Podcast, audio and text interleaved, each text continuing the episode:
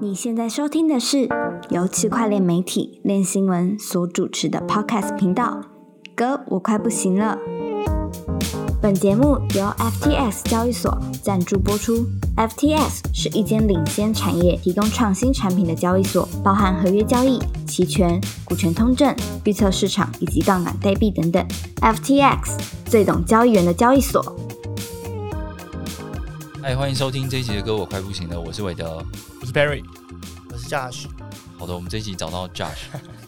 Josh，我想约很久，但是就是很很难约，因为他太忙，他到处演讲这样。我没有没有，不敢当。然后，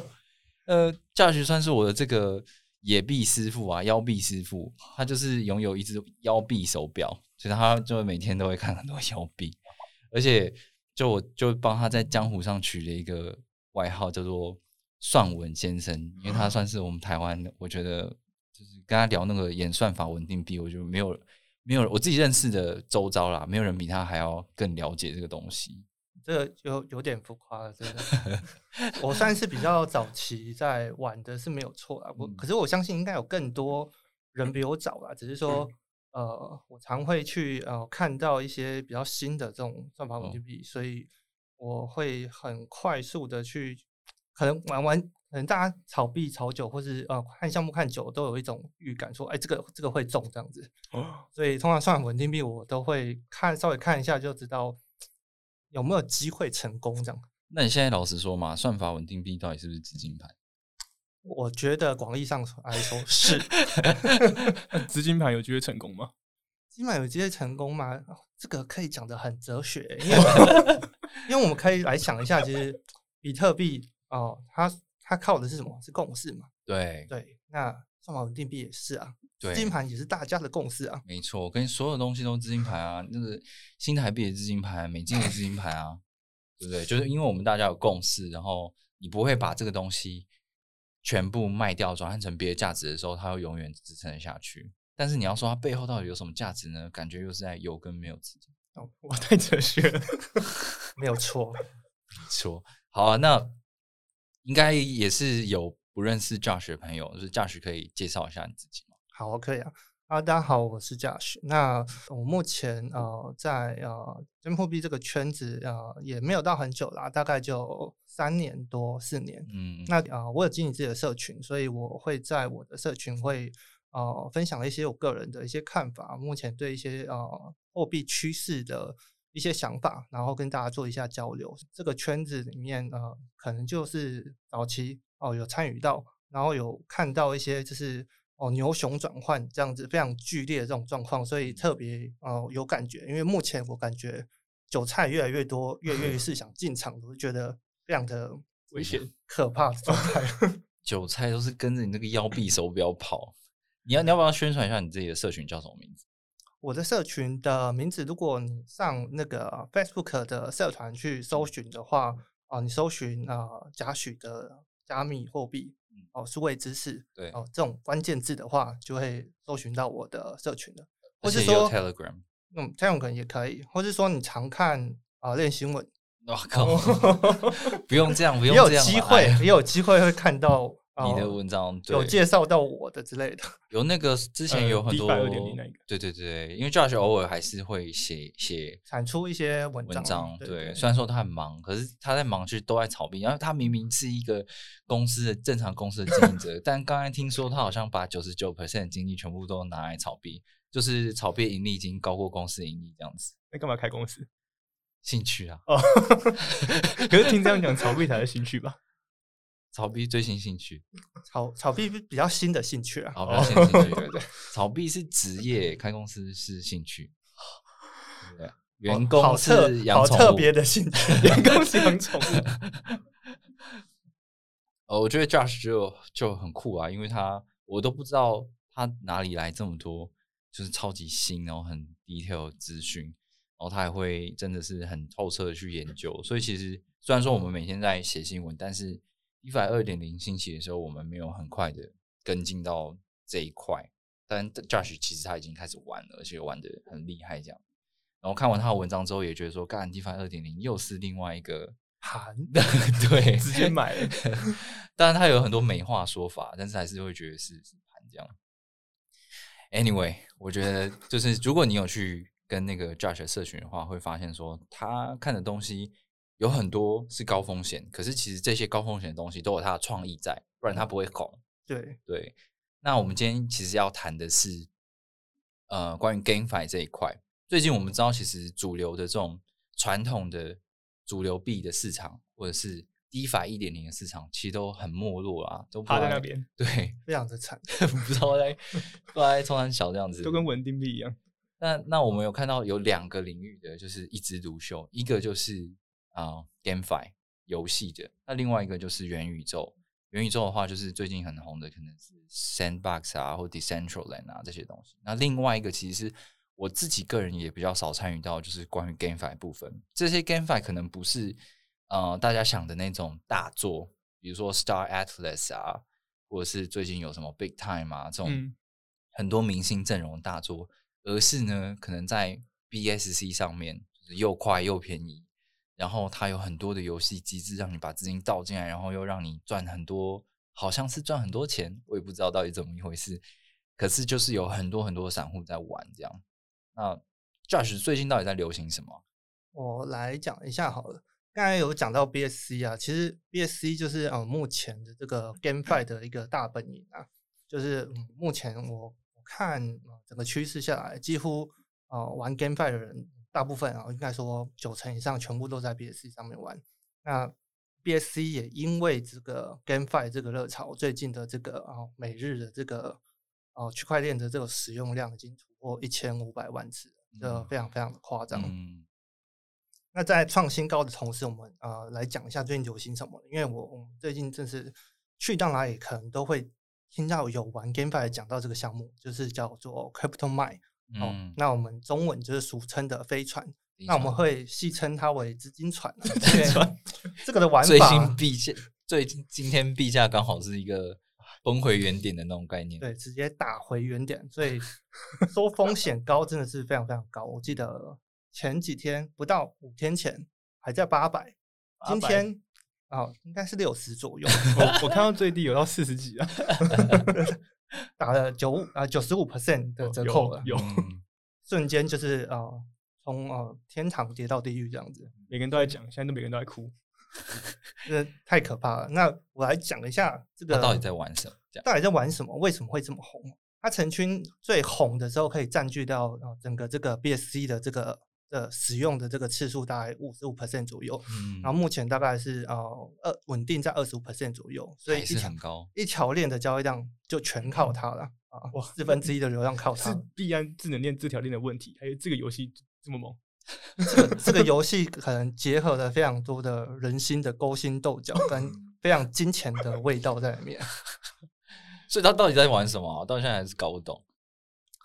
这个游戏呃，刚才有讲到，其实现在的这个区块链的这个 GameFi 这个游戏，大部分都不是我们想象中中的那种哦三三 A 级的那种大作，这种有质感的游戏，反而都是爆红，就是这种小品啊，或是这种非常非常简单，甚至说没有游戏度可言啊。我们可以认真的这样讲哦，单纯就是进来就是为了要赚钱。那这个 Crypto Mine 这个项目呢，它非常非常的粗暴简单。意思就是，你只要去组啊，它的这个这个舰队，哦，它的故事背景设定就是，你可以组一个舰队，然后去别的星球去挖矿。那挖到这个矿呢，就是呃，他给你的这个代币。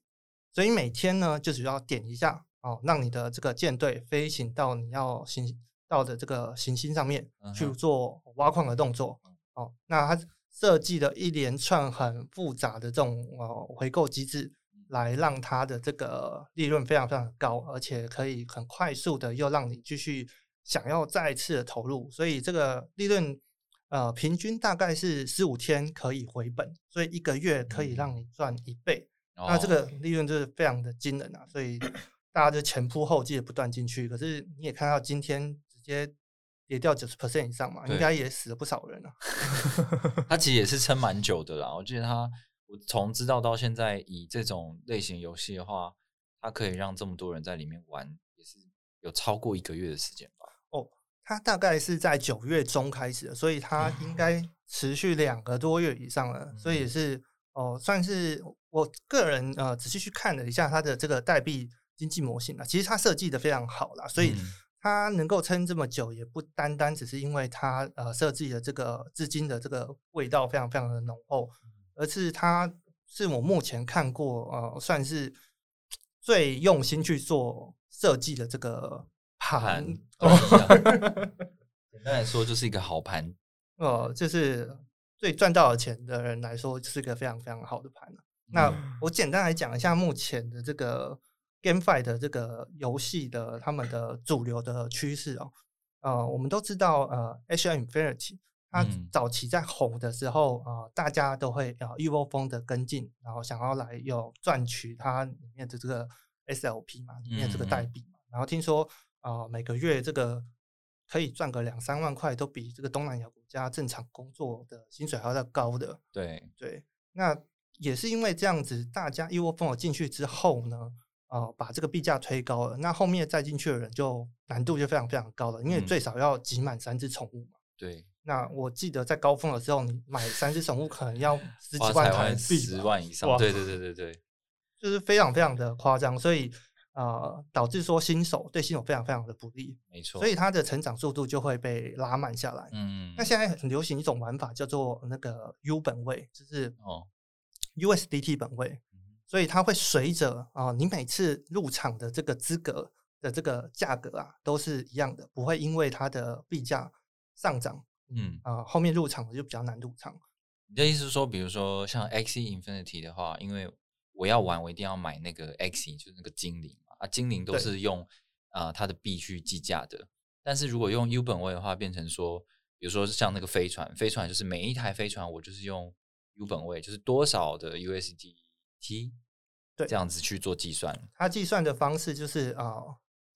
买一条船的话，抽盲盒就要只要花二十 U。哦，，对，所以它虽然说这个二十 U 呢，你要用它的代币做支付，可是它会随着它的汇率会去做调整，所以再嗯怎么样呢，你都是用二十 U 的这个价格去购买的。嗯你今天的它的代币涨的话，你就付零点几颗的哦，它这个代币。嗯，那今天它的这个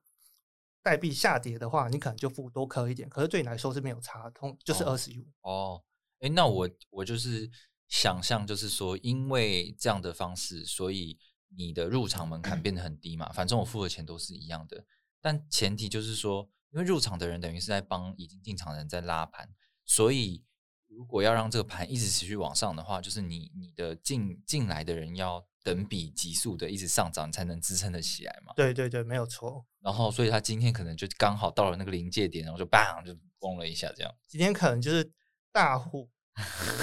这些金鱼吸饱了之后再到货，到货就会造成恐慌嘛，然后大家就是跟着一起到，哦，所以瞬间就整个就崩盘了。哦，对，所以我觉得目前的这个这个 U 本位的这个这个想法是很好了，不管嗯。在用在任何的未来的游戏上面，我都觉得是值得去呃参考的一个做法，因对。为它不会让新手那么难入手。嗯那至于你要把游戏设计成什么样子，那是另当一回事。嗯其实我们在每个项目上面都可以看到一些它可以带来的呃一些改进优化的的想法，可以去参考的地方，不一定嗯是呃一味的去觉得说，哎，这个好资金盘就很排排斥它。可是嗯其实有很多东西我们去看说，哎，其实它设计的真的是不错啦。对啊，不然为什么大家要玩？就是一样，这世界上这么多资金盘，然后你都可以嗅到一些我可能会会飞哥，的的的那个，但是那个吸引大家投入的那个点到底是是什么？就它一定有它的特色，它才可会让大家进去。对对对，嗯所以这个是最近最红的一个游戏。嗯嗯就是飞船，嗯飞船。那它也因为这个呃 U 本位的这个做法，呃，让它非常非常成功。可是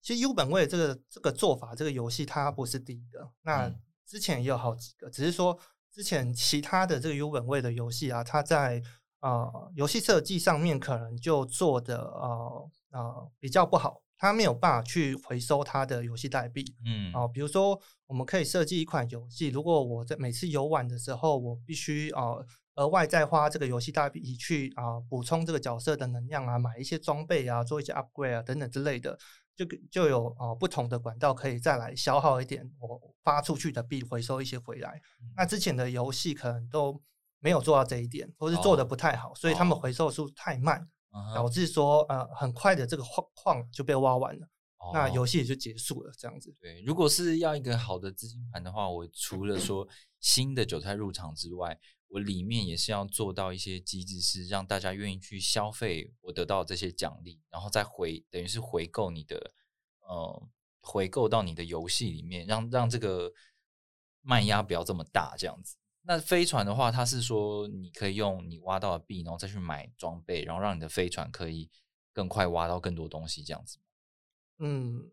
呃，不是这个，不是这个机制，可是非常非常的接近。嗯它设定就是说，你飞船上面有做哦呃员工嗯，那啊、一条船，然后它有分成一星到五星，那一星的船只能坐一个人，嗯那五星的人可以五星的船说要坐五个人。哦那这个员工呢，他可能有些有可能会偷懒，那他的算力就不是很高。哦。那你算力如果越高的话呢，你可以去挖的这个奖励这个行星就越多。嗯哼。那每个员工你就要付他薪水。哦。哦，那一个员工可能就是用一美元做计算，所以你这个这条船呢，我、通常我们是用一个舰队出去挖的，哦。一个舰队就十艘船，那可能动辄二三十人，那每嗯人一块美金的这个费用呢，可能一天就要花了三十 U，、嗯哼。那一天就固定要三十 U 去回购它这个代币。嗯那还有还有什么？你这个船要加油啊，你要飞到那个行星需要耗油，这个油也是要用它的代币去买，所以它有哦一个固定的一个基本盘在。嗯对，可是我我最近也看到一些游戏，就是呃我不知道是为了避免这种回购啊，没办法把代币回收的状况，所以它推出的就是双代币模型，就是它原本里面的游戏币是没有发行上限，然后嗯另外一种方式，可能一些特殊活动才可以真正取得游戏的主要那种有限流通的代币。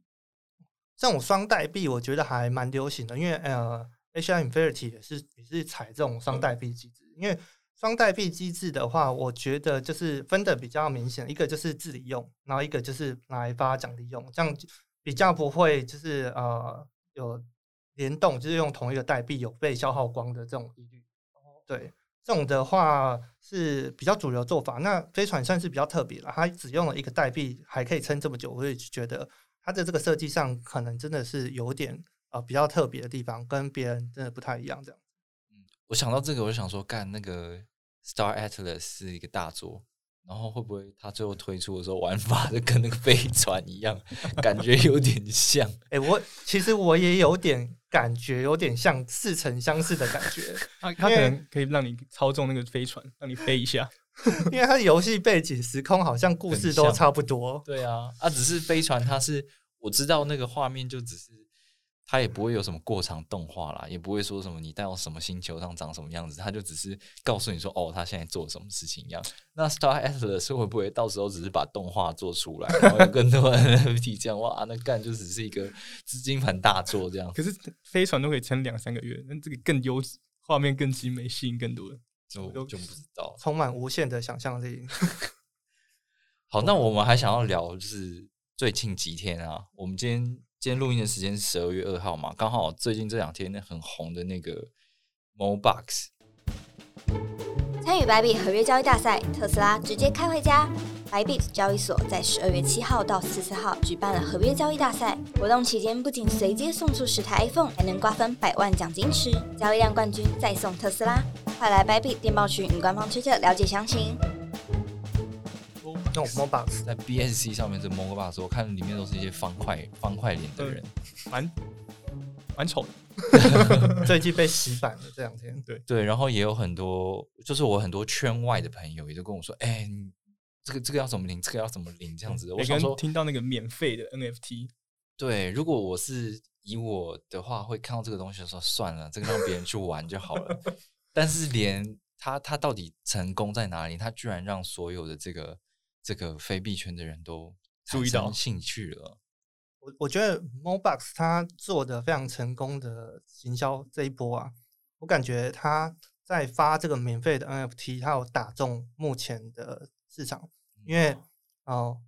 新闻都一直在炒这个 NFT，就是比如说这阵子的新闻，什么那个思远写书记也发了 NFT，、嗯，对那我听说有拉面也想发 NFT，嗯，就是万物皆可 NFT，对对对对对对对，所以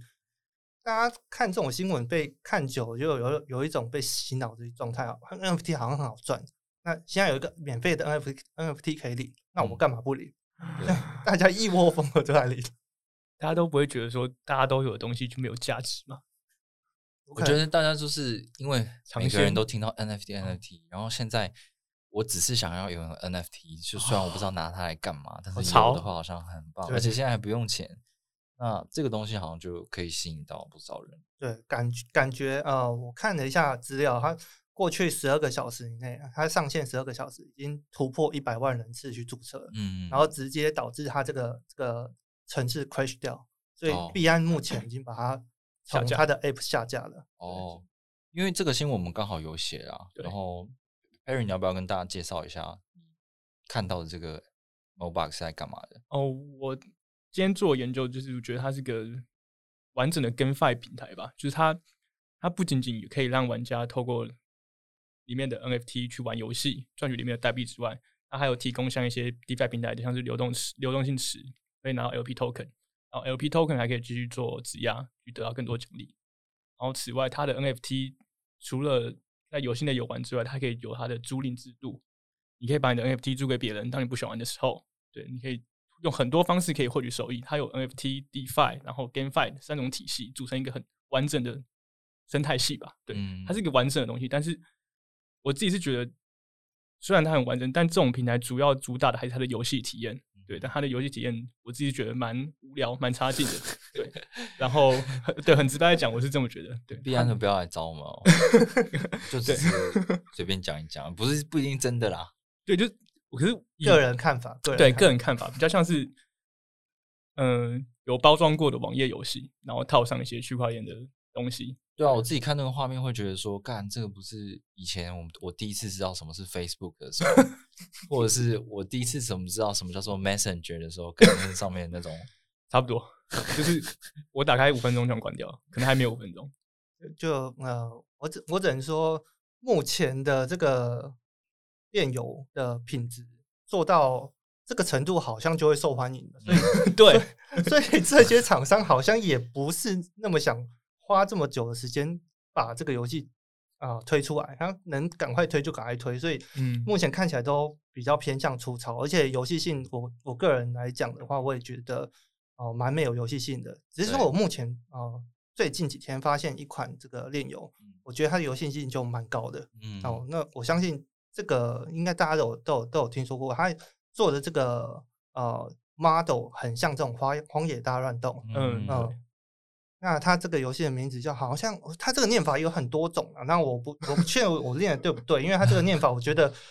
是有点太难了，它好像像是呃 c e t a 呃 arena arena，对对对对 c e t a arena c e t a arena saturn saturn saturn 泰坦 arena 竞技场，泰坦区域。对随便随便，反正就是这个游戏。那如果大家对这个游戏没有印象的话，你可以想象有一个游戏叫《荒野乱斗》，对，就是你有一些角色，他们有很基本的技能功能，然后你可以在在那个场上大家互相攻击，那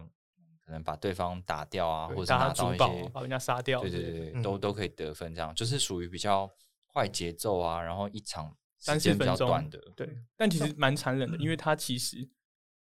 在大家知道这个游戏之前，它是叫另外一个名字，它只是没有在区块链结合而已。它原本一个这个游戏叫做 Hero Strike，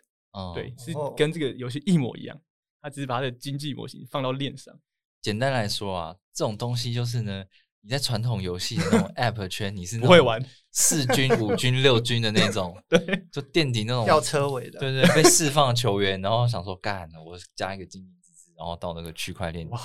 就是变成第一名了，因为大家都很烂，而且比烂，四军、五军的游戏都比现在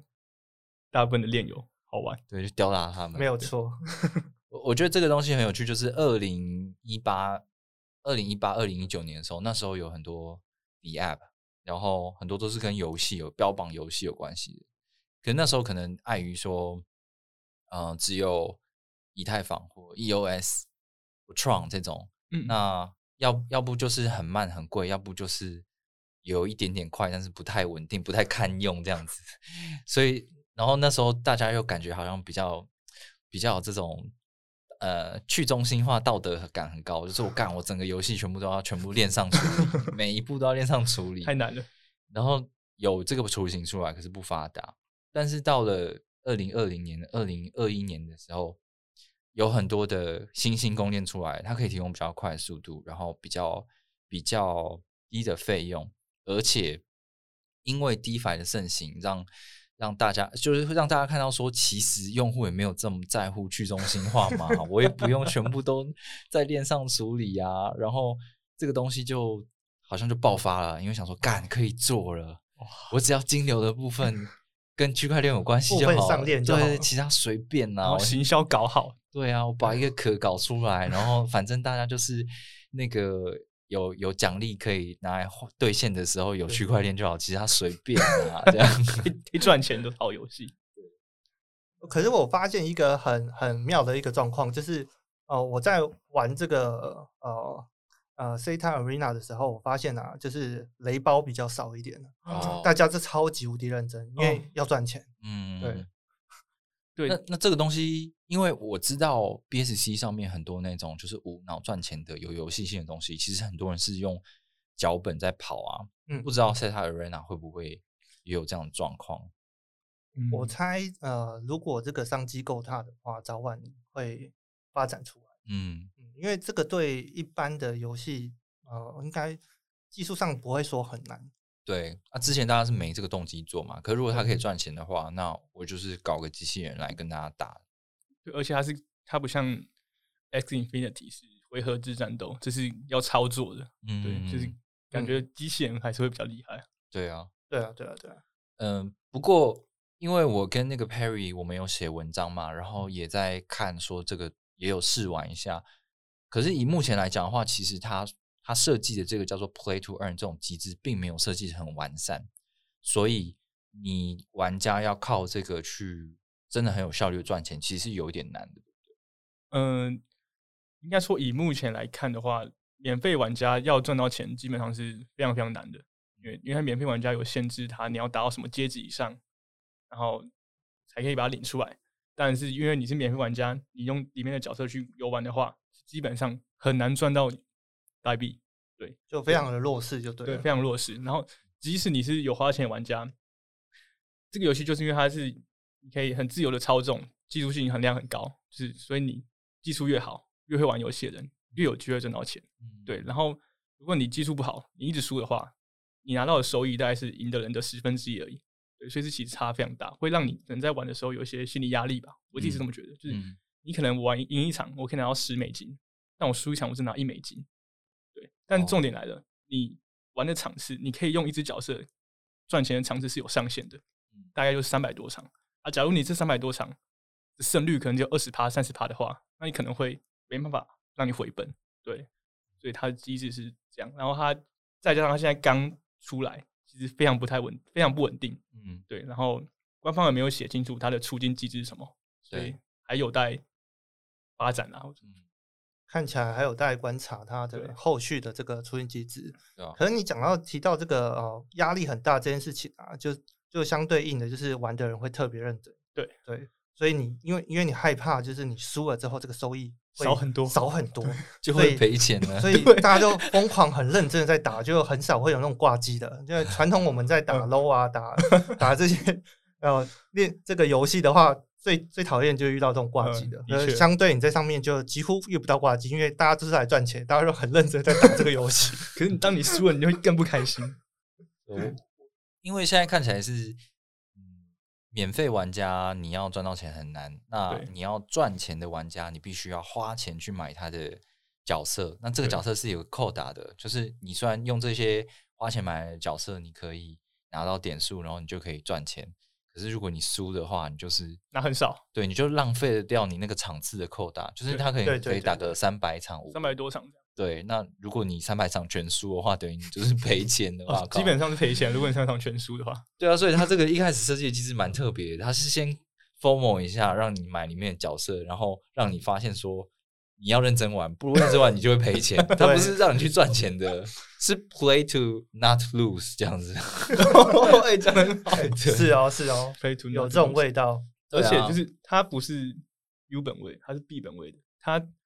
它在买箱子、买角色的时候是固定用里面可能像是一千个里面的游戏币，嗯，对。然后随着这个游戏币的币价波动，像刚开开服刚开始公可以玩这个游戏的时候，游戏币大概是两块 USD，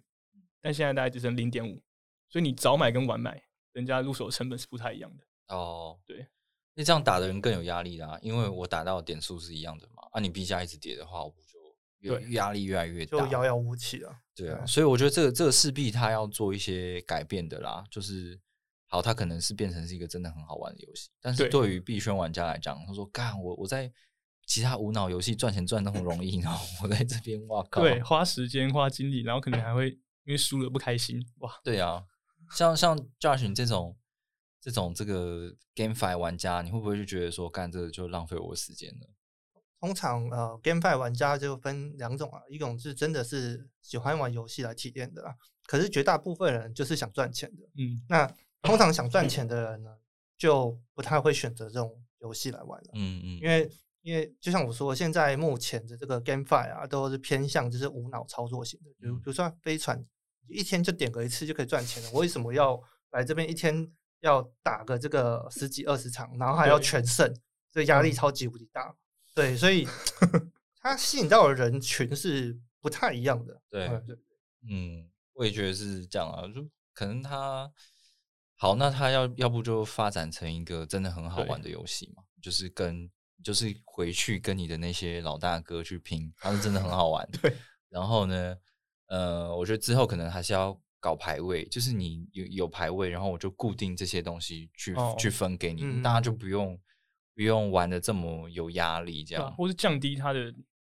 收益标准吧。嗯。就其实你输了还是可以拿到一定，那至少让你可以稍微回本一点。对啊。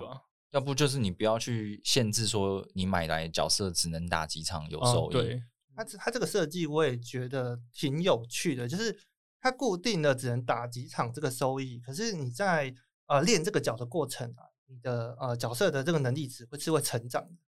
可是当我成长到一定程度，我的角色好不容易把它变强了。可是我能打的这场是已经打完了，那这只角色我该怎么办？我是把它丢掉还是？他 未来有 会会说会推出，就是角色可以拿来做质押，赚取收益，但是这部分还没有很明显。但是以目前来说，的确是这样。对，玩到后面哇，熟悉了就不能用了啊，只能 再买一个，再买一个要重新开始练。对啊，这也是很奇怪啦。我觉得我们就是因为因为这种东西出来，很明显就是想说，干你这个东西一开始就是没有设计好。那玩家就是先进去当韭菜嘛，只是说如果他他愿意再继续发展下去的话，就看会不会再改制，改成一个更完整的机制，让更多人可以进来玩。希望了，毕竟头都洗下去了，角色都买了，对，而且他角色我我我看起来也不便宜啊，就是不便宜，最最最低阶的角色大概也要一万多台币，嗯，才买得到，差不多，对。对啊，干那可是它币价一直跌，那你根本就是赔钱在玩。你只是说干我我要回本，我一定要回本，我把这三万场打完，我就可以回本了。真的真的是现在一开始所有人都在回本之路。哦，那就是 Josh 其实今天有帮我们整理了一下，说现在有这么多的链友，然后到底有哪些不一样的类型？好，我先啊。主要啊，我来讲一下目前的这个炼油比较主流的一些玩法好了。那就像我们刚才讲的，啊，第一种啊，最大的这种啊大宗的玩法就是哦，宠物对战型的，就是呃，H Infinity 这种这种类型的，这种是呃蛮主流的。因为大家看到 H Infinity 的成功，所以大家都呃去做一个 copy 的动作，大家都想要仿照它走走它走过的路，因为毕竟呃它这个路是看起来是有走出来了。然后也有被大众市场接受，而营收也非常非常高，所以蛮大一个部分的这些游戏都会都去哦复制它这种三对三的，然后 PVP 的 PVE 的这种的模式来做一个炼油，这种是呃呃一个一个大类。可是我觉得，毕竟游戏性我觉得算中等啊，也没有到非常非常低的，它还是需要一一些技巧可是也没有到非常的有趣哦。这个是这个是一种。那第二种呢，就是比较偏无脑型的，就是啊这种这种类型的越来越少，因为开始被淘汰了。但无脑型的就比较像是你去买一个 NFT，然后你把它放到它这个 NFT 的农场，它就会自动去挖一些矿出来。那你根本就不需要做任何动作，你可能就是一段时间去领个矿，这样就可以了。嗯，那像这种类型的早期的这个 MoBox，它也是这样做的，只是说它后面它有开始去改良它，它有开始新增很多不一样的游戏。那它也有去参考这个 H Infinity，所以呃 MoBox 它成功的一部分的原因也是因为它也知道说游戏不能太单调，所以它有一直去增加它的呃游戏，像 MoBox 它的。这个平台呃下面就有五六款游戏，嗯嗯，那就会稍微比较多元一点，可是游戏性还是没有办法做到非常非常的好。对，这是第二类，就是呃单纯就是用 NFT 的这个宠物啊，不管我们它是什么东西，它就是放到这个游戏平台去挖矿，嗯，这个是一个类型。那第三个类型的话，就是呃前一阵子比较流行的，那到到最近可能就不断的去做变形。那它主要的内容就是你可以啊，就是啊，前一阵好像很流行宝可梦类型，就是你可以去呃弄一个蛋，然后可以孵化出你自己的宠物，或是恐龙啊、怪兽啊等等之类的。那你可以用这些怪兽去呃对战。那其实对战非常无聊啊，因为它也就点一下就有结果了，然后了不起就是做个动画给你看，其实根本就没有没有什么在玩。嗯，那你就固定时间去点一下这样子。哦，那。这样子的话，它你可以透过你的这个宠物的呃等级不一样，你胜率可能就不一样，嗯，可以打的这个怪也不一样，那当然可以获得的奖励也不一样。哦，那这个是前一阵比较流行的，可是这种这种的呃设计的坏处就是说，你可能一段时间要去点一下，对，就很很浪费你的时间，可能四个小时打一次，你就四个小时要去点一下，那这个游戏的话就会很困扰你。后来他们后来他们就有进化，说啊，你这个能量可以累积，你可以可能就是呃，可以累积可能最多十二点，嗯，那啊，你就可以一天可能去一次把它点掉，嗯，哦，可是你不能过夜，可是不能过夜这件事情呢，呃，又很麻烦，因为你全身想要做个四次、五次、六次，你也要花很多 gas fee，嗯，然后玩到后面，如果你的这个代币经济没有做好，你的你的这个给的这个奖励的币没有价值，你可能 gas fee 都花的比这个。得到的奖励还要高，所以也也到后面也越来越做不起来，所以才还会发展成后面我们像飞船一天只要点一次，对，然后尽量精简你，因为它有时候你的 gas fee 可能 cover 不过来啊。嗯，对，所以这主要的三大类大概就是这这三大类。可是说实在的，就是游戏性都非常非常低，直到我们最近出来的这个 arena 才是稍微比较有游戏性一点的。对我也我也是觉得说好。好像看起来比较像样的，像是游戏，真的是游戏。你就是游戏，终于有一个游戏可以玩。对，我刚才听这是 Josh 讲这个历程，其实他感觉就是我要设计一个盘，然后呢，如果是要就是无脑对战那一种，你还是需要点。那可是这个对项目方的好处，是因为忘记点的人，你就你就减少这个卖压啦。哦，对，没错，对啊，对啊，啊。但可是人家又嫌麻烦，想说，哎，干那个别人的什么都不用点就可以赚了，然后 你还要我去点才会赚，我去玩别的这样，所以他们相相当然有一点也有一点压力，所以后来看到比较多是那种，反正你就先你你先买 FT NFT 吧，你先把这个钱投进来，剩下交给我们来宣传就好了。所以只要大家去传销传销，他好像就做起来这样子。然后就一定要先卖 NFT，卖完之后才有后续的游戏出来。对，而且这个有 NFT 这个概念之后，跟以前不一样的地方是什么？就是你买代币，那个还有那种流动性啊，然后代币经济会被人家靠背，说什么说做不好，你们都没有在做事情什么的。但是现在没有 NFT，就是我一开始就是卖你可爱宠物，嗯，怎么说它都是可爱宠物，它就是有用了，你别在那边跟我啰嗦。的确，九九成都这样。对啊，这个就很棒啊，搞了一个非常方便的东西。可是这个对玩家是非常非常困扰。只是当这个游戏不红了，你的 NFT 几乎就是归零了 而且流动性会更差。对我们，我们不要不要就是小看这种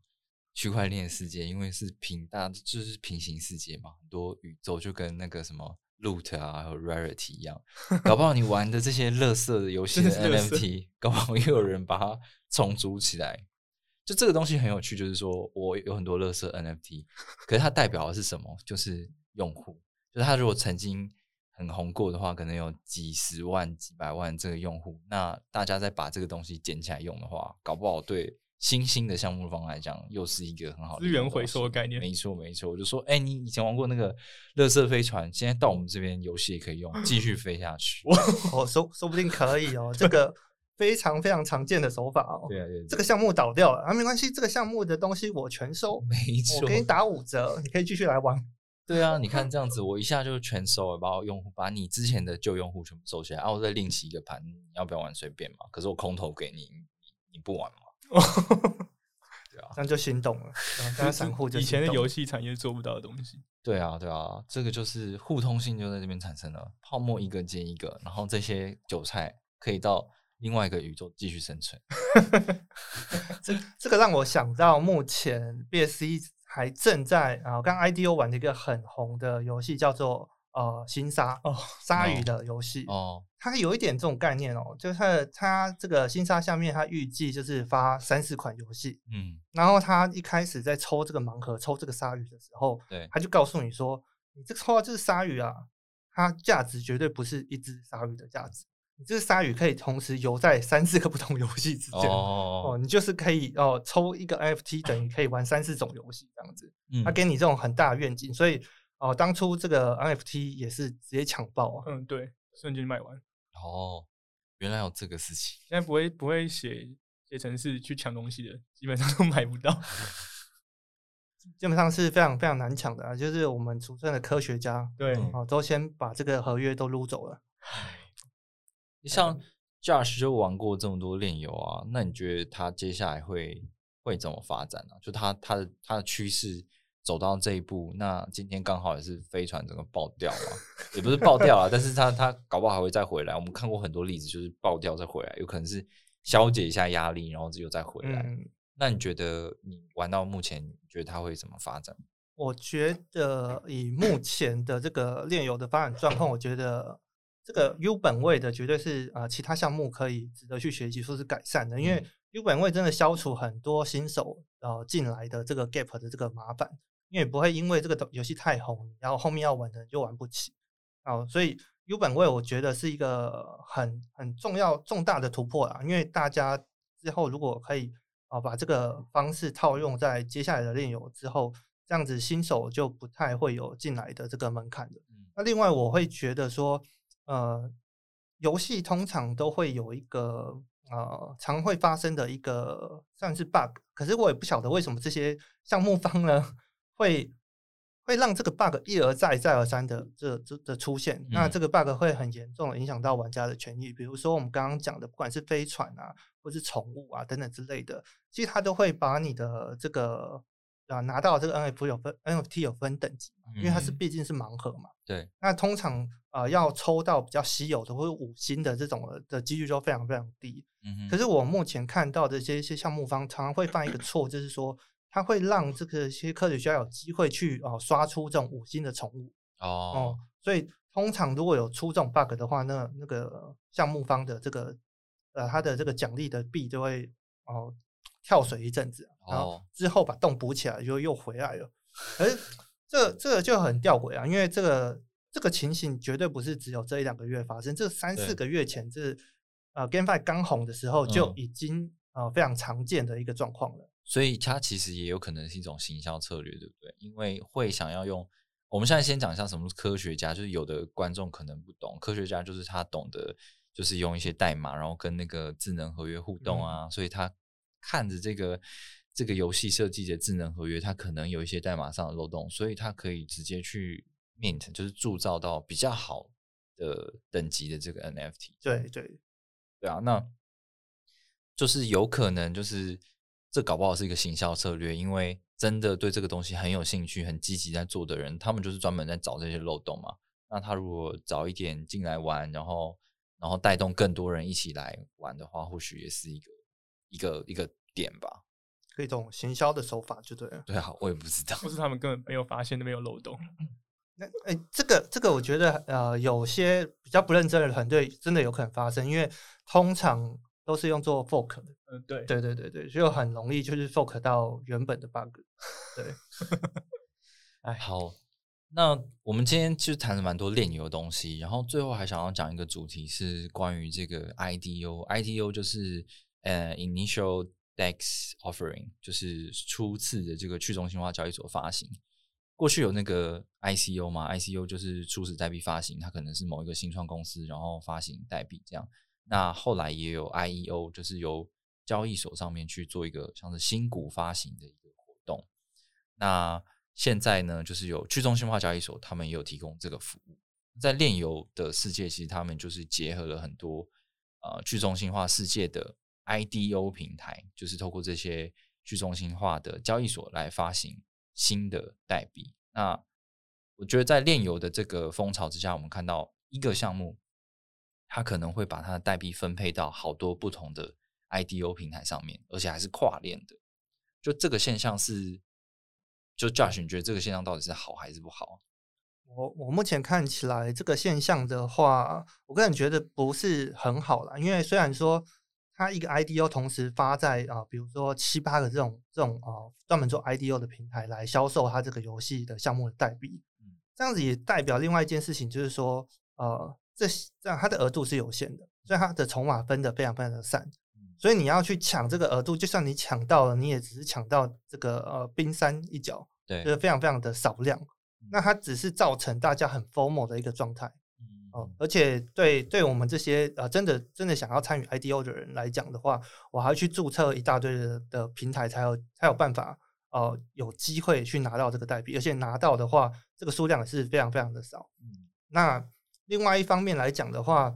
虽然对项目方很好，因为可能他有八个 IDO 平台帮他在去做宣传这件事情，可是对对我觉得对 user 来讲不是那么的好的一件事情。嗯，我会觉得这些可能玩 GameFi 的人就是有地域性，就是很多的 IDO 平台它可能是来自于不同国家，然后这个国家有不同的社群，那他他自己有在经营，他自己有一群人，所以嗯，对于一个一个项目方来说的话，他直接。把他的 token 分配到这些粘着度比较高的社群的时候，对他来讲可能一开始还蛮好的，但是对于呃用户来说，他不见得好。就是跟 Josh 刚才讲的嘛，我可能要花很大的成本在里面先做一个 staking，或者是买它代币，我才能去呃，就是买那个 IDO 平台的代币，我才能去投这个这个项目。这样对对，而且我也。我其实不太能够知道，就是整体来讲，这个到底受不受欢迎。我可能在 A 平台很受欢迎，但是干在其他的平台全部都是就是没有没有人理的一个一个状态，这样。这还蛮有可能的。就我我来解释一下，他们他们这些 IDO 的这些平台啊，目前应该 GameFi 太红了嘛。那呃，IDO 平台非常非常多，可是 IDO 平台他们最常见的一个玩法就是说，他们会发自己平台的代币。那你透过买他们大量的平台代币去进去 staking，才有机会呃有保障额度来买哦这个上面所发行的呃任何一档的 IDO 去参与，可以拿到一点点的额度。嗯，可是这种风险我其实觉得非常非常的高啦，因为它的你你质押了非常大量的这个呃 IDO 的平台代币，那它的平台代币其实也是有涨涨跌幅的。嗯，你今天抽到一张一档这个里面发行的一个。游戏项目的呃，这个代币赚钱了，可是有时候赚的会抵不抵不过你产的呃成本买的那些币，对你那些币可能花了五六千 U 一万 U，我我都有，现在看的就非常非常夸张。有些平台甚至你要啊买到这种八千 U 或者一万 U，你才有资格去拿到一点点的这个额度，这样子。对啊，我觉得这个压力是非常大的，而且我还要。把它堵在你的这个 IDO 的平台平台币上，而且这个 IDO 通常这种 IDO 平台它的规模都不是非常大，就是你要跟中心化交易所比起来啊，就是你可以知道那个社群其实是还蛮小的这样。那可是所以它那个它的它平台币的币价可能波动就蛮大的，就很容易被割啦。我觉得是有点危险，觉得还蛮容易被割的。只是说这一阵子很 formal GameFi，看起来好像哎。表面上看起来是赚的，可是它可能呃这个热潮我不知道可以持续多久。嗯嗯。那像像这一拜来讲好了，这一拜呃所有的游戏的代币好像都是做一个呃跳水的一个动作，就连 IDO 的这种专门做 GameFi 的这种平台的代币也是在跳水。嗯。那如果你进的时间点不好的话，你可就是受重伤的。对对对。我我觉得这个事情蛮有趣的，因为可能 GameFi 这种迭代速度太快，大家都很都很热，然后很多项目方就是急着要推出来，然后用户也很急着想要跳进去。可是，呃，中心化交易所相对起来还是比较保守一点。如果这些 GameFi 想要呃去跟人家讲说，哦，我们想要做代币发行，可是我根本来不及解释啊，我的东西就是很烂，我就是一个资金盘啊。可是会有人来玩，那那他们就没地方去嘛，所以就是。IDO 的平台就是承接了这个业务，那看起来是蛮蓬蓬勃的，只是只是可想而知，就是在这种风潮过后，他们可能就就你不知道它可以支撑多久。就我觉得，呃，会这么这么大的风潮，原因是因为其实很多他们的平台币发行之后都是十倍、几倍起跳，就是涨得非常非常多。就算你即使只拿了可能五十美、一百美的份额，就。出来之后变一千美，然后大家会看到说哇心动了，然后就忽略了自己原本投资的那一笔锁在那边的钱啊，然后会一直放在那边说，一下一档出来我会再赚一千美，下一档出来我又再赚一千美，对，就迟早会回来这样，所以他锁在那边也 我也想说是资金盘啊，就是干你你一开始就是股东了啦，你一开始 take 进去的那个额度就被拿去拉拉盘了，没有没有错，我我讲我自己的这种。不好的经验，结果我有参加某一个就是呃专门做 GameFi 的 IDO 平台，那它最低的这个质押标准呢，大概要二十颗它的平台币。那二十颗我当初记得二十颗就要就要六千嗯 U，那我参加一档 IDO 呢，我竟然只分到就是二十。U 的额度而已，所以这二十 U 就算它涨了三四十倍呢，也没有到非常非常的多，而且这这个平台币只要跌个五 percent，你基本上就是亏钱哦，好狠哦！对对对，你还要保佑这个平台币不会跌，你才有机会去赚这个钱，非常非常的高风险，对吧？可是他们都会说，哎，在画面前上，我我曾经过去发行的几 IDO，然后它涨了几倍，然后那个数字在那边是不是非常非常的漂亮？对，然后靠。我拿到五十美就会变成五千美，就会想要进去对，我觉得从这个 GameFi 的这个现象，还有 IDO 的平台现象呢，可以看到说，用这样的形式其实可以吸引很多非常的韭菜。嗯就他不是传统币圈的，然后他也不懂太多技术的东西，不懂代币经济的东西，可是他看得到是那个那个利润。那这一波肯定是要割很多新手的。呃，所以就是，可是你进来之后，你可能。学会使用这些工具啊，然后了解到这个生态其实是有很多陷阱的。哦，我希望就是如果你是在听的人，然后你也想要在这个方面参与，就是希望透过这一集的节目，可以去了解到说，其实有很多你必须要多加思考的地方，要注意风险的地方。对，因为我们看到永远都是呃最美好的一面，这样你才会进场嘛。没错，嗯，对，而且其实这种平台会吸引那么多人。就是质押他们的币嘛，那币价一定是越跌越高，越推越高，越推越高。只有早期的参与者才是真的能够获利出场。所以，如果你真的想参加这种平台，我觉得或许你可以去看一些新兴的这种 IDO 平台，比较有保障，可能背后团队也不错。让他在比较便宜的时候获取他们平台币，拿到份额，这样可能是比较安全的。不然现在成熟的 IDO 平台，基本上就像教宇哥讲，你没有个五千美。基本上是没有拿办法拿到份额的。对对。哦，今天非常谢谢 Josh 来我们节目，就是其实每次跟他聊天都非常有收获，因为他知道从奇怪对外的东西都太多了，而且他就是真的很认真来分析。谢谢 Josh 今天来我们节目，感谢 Josh。不会不会不会。好，那这集就歌舞快不行了，就到这边，谢谢大家，拜拜。谢谢大家，拜拜。